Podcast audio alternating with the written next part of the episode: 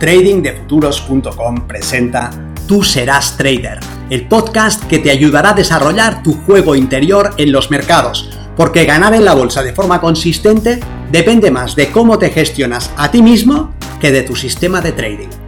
En este podcast encontrarás ideas y sugerencias prácticas con las que mejorar la mente con la que operas los mercados. Soy Vicente Castellano y será un placer que me acompañes.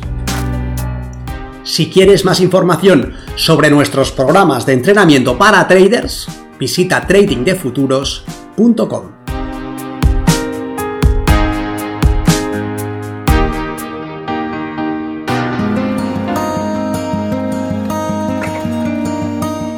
Charles Darwin descubrió que los organismos que sobrevivían al paso del tiempo no eran los más fuertes, sino los mejor adaptados.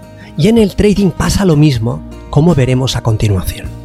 Soy Vicente Castellano, responsable del programa de formación y entrenamiento milenio de trading de futuros y quiero decirte que no importa lo fuerte que sea tu sistema, si las condiciones del mercado cambian, esa fortaleza quedará obsoleta. ¿Qué hacer en ese caso? El trading que realizas a día de hoy se ejecuta en mercados electrónicos. Pero hace muy poco los mercados eran físicos, ¿verdad? Se trataba de personas de carne y hueso interactuando las unas con las otras en un lugar específico y casando órdenes de compra y órdenes de venta de forma manual. Utilizaban señales con la mano para comunicarse rápidamente, anotaban las transacciones en notas de papel como comprobante. Pero eso ya es historia. Ahora detrás de una orden de compra hay un algoritmo matemático que ha calculado un desequilibrio. Es un programa ejecutando una serie de cálculos que desencadenan una serie de operaciones que a la vez pueden arrastrar a otros ordenadores y programas a realizar otras operaciones en un equilibrio y desequilibrio dinámico que se va perpetuando en el tiempo. Hay personas reales con mentes humanas compitiendo en un espacio virtual contra algoritmos muy sofisticados. El entorno ha cambiado y también la acción del precio reflejada en la representación gráfica de un mercado.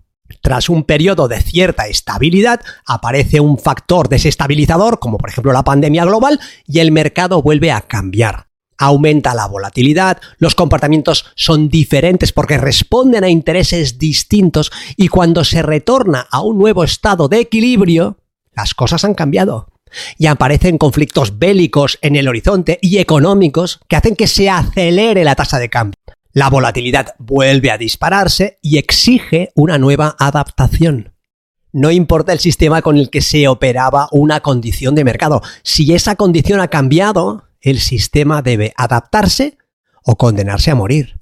Da igual lo fuerte que sea un mamut, si en vez de enfrentarse a los depredadores de siempre, debe enfrentarse a nuevas organizaciones de primates que han aprendido a coordinarse en grandes grupos.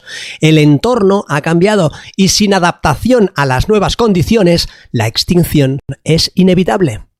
Entonces, si las condiciones del mercado cambian y la tasa de cambio se acelera, ¿Qué podemos hacer como traders?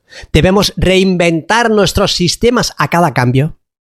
Te explico por qué esa es una mala idea y qué es mucho mejor. Reinventar nuestros sistemas conlleva grandes pérdidas potenciales. ¿Por qué? Fácil. ¿Cuándo sabemos que un sistema ha dejado de funcionar? Cuando ya no nos da a ganar lo que esperábamos de él. Observamos los resultados y vemos que comienzan a decrecer. Donde teníamos ganancias ahora tenemos pérdidas donde tomábamos operaciones ganadoras, ahora las tomamos perdedoras. Lo que era una clara ventaja estadística en nuestro favor, ahora ya es una clara desventaja. Pero ahí hemos llegado tarde. Si para reinventar mi sistema debo tener pérdidas en primer lugar, lo que veré será una curva de capital que va creciendo con el tiempo, seguida de una corrección importante a esa curva. Y en ese momento ¿Cómo sabré que se trata de un cambio permanente en mis resultados y no de un cambio meramente estacional o circunstancial? Porque podría estar ante un cambio transitorio, reinventar mi sistema, que el mercado recuperase las condiciones del pasado y entrar nuevamente en pérdidas. Los cambios en el entorno pondrán a prueba mis resultados y dependiendo del punto en el que me encuentre en mi camino como trader, podría pensar que los malos resultados se deben a mi falta de pericia entonces podría enfrascarme en perfeccionar mi habilidad ejecutando un sistema que ha sido incapaz de adaptarse a los cambios. lo que me arrastrará a sentirme más y más frustrado porque iré mejorando mi capacidad técnica y ejecutiva, pero los resultados no llegarán. Seré cada vez más bueno en implementar un sistema que ya no me sirve en el entorno en el que debo operar. ¿Ves la trampa? Puedo evitar este ciclo pernicioso en el que aprendo un sistema, desarrollo la habilidad y cojo experiencia, el mercado cambia y los resultados esperados no llegan, con lo que debo reinventar el sistema y vuelta a empezar. No solamente puedes, sino que yo creo que debes. Es necesario que salgas de ese ciclo porque si no, lo que irás acumulando será experiencia en ejecutar sistemas obsoletos. Te convertirás en un experto en Windows 95 en pleno siglo XXI. Será como estudiar Lotus 1, 2, 3 a día de hoy, como aprender lenguas muertas, puede tener un cierto valor paleontológico y romántico, pero no te permitirá sostener la consistencia en el mercado. En cambio, y aquí está la propuesta que tengo para ti, harías bien en considerar un sistema de trading basado en principios inmutables. Principios que no cambian a lo largo del tiempo, que se sostienen, que son tan válidos hoy como lo eran hace cientos de años. Te pongo algún ejemplo. Digamos que operas con un cruce de medias. Tu ventaja, a día de hoy, está en tomar posiciones cada vez que el precio confirma un cierre por encima o por debajo de cierta combinación que tú has determinado con una salida dos veces el riesgo. Has elegido esta combinación porque el backtesting te arroja resultados positivos. Pero ¿qué pasa cuando aumenta la volatilidad o cuando disminuye? que aumenta el número de señales falsas y de operaciones perdedoras, lo que servía en unas condiciones ya no sirve. Digamos que operas figuras clásicas, hombro, cabeza, hombro o cuasimodos. Tienes documentada una ventaja en ese tipo de configuraciones del precio y has identificado en qué momento, defendiendo de qué manera, buscando qué tipo de salida puedes explotar esa ventaja.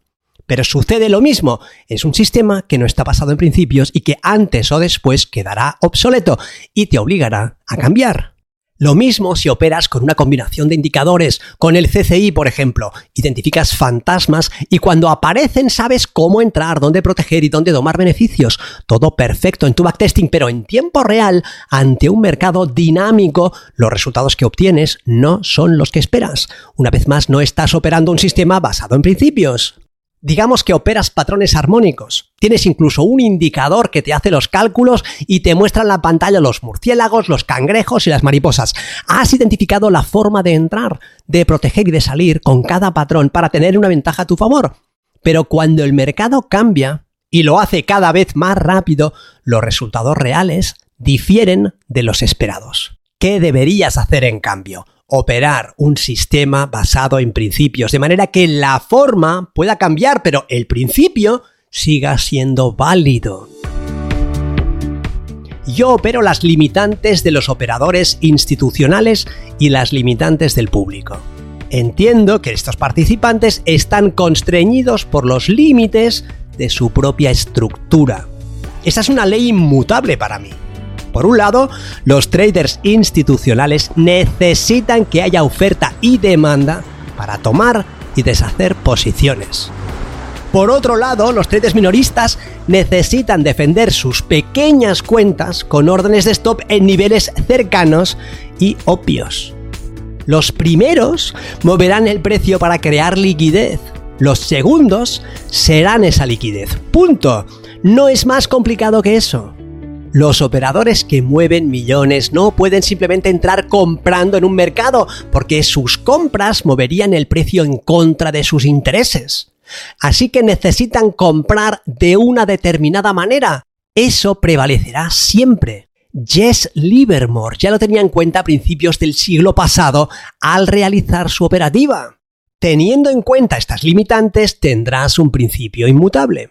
Los operadores minoristas están en la situación opuesta. Sus cuentas son tan pequeñas que necesitan defenderlas para preservar su capital. Lo que hacen generalmente es ajustar sus stops en lugares obvios. Aprende dónde están estos lugares y podrás aprovechar sus órdenes de stop. Por esto digo que al diseñar tu sistema de trading harías bien en basarte en principios.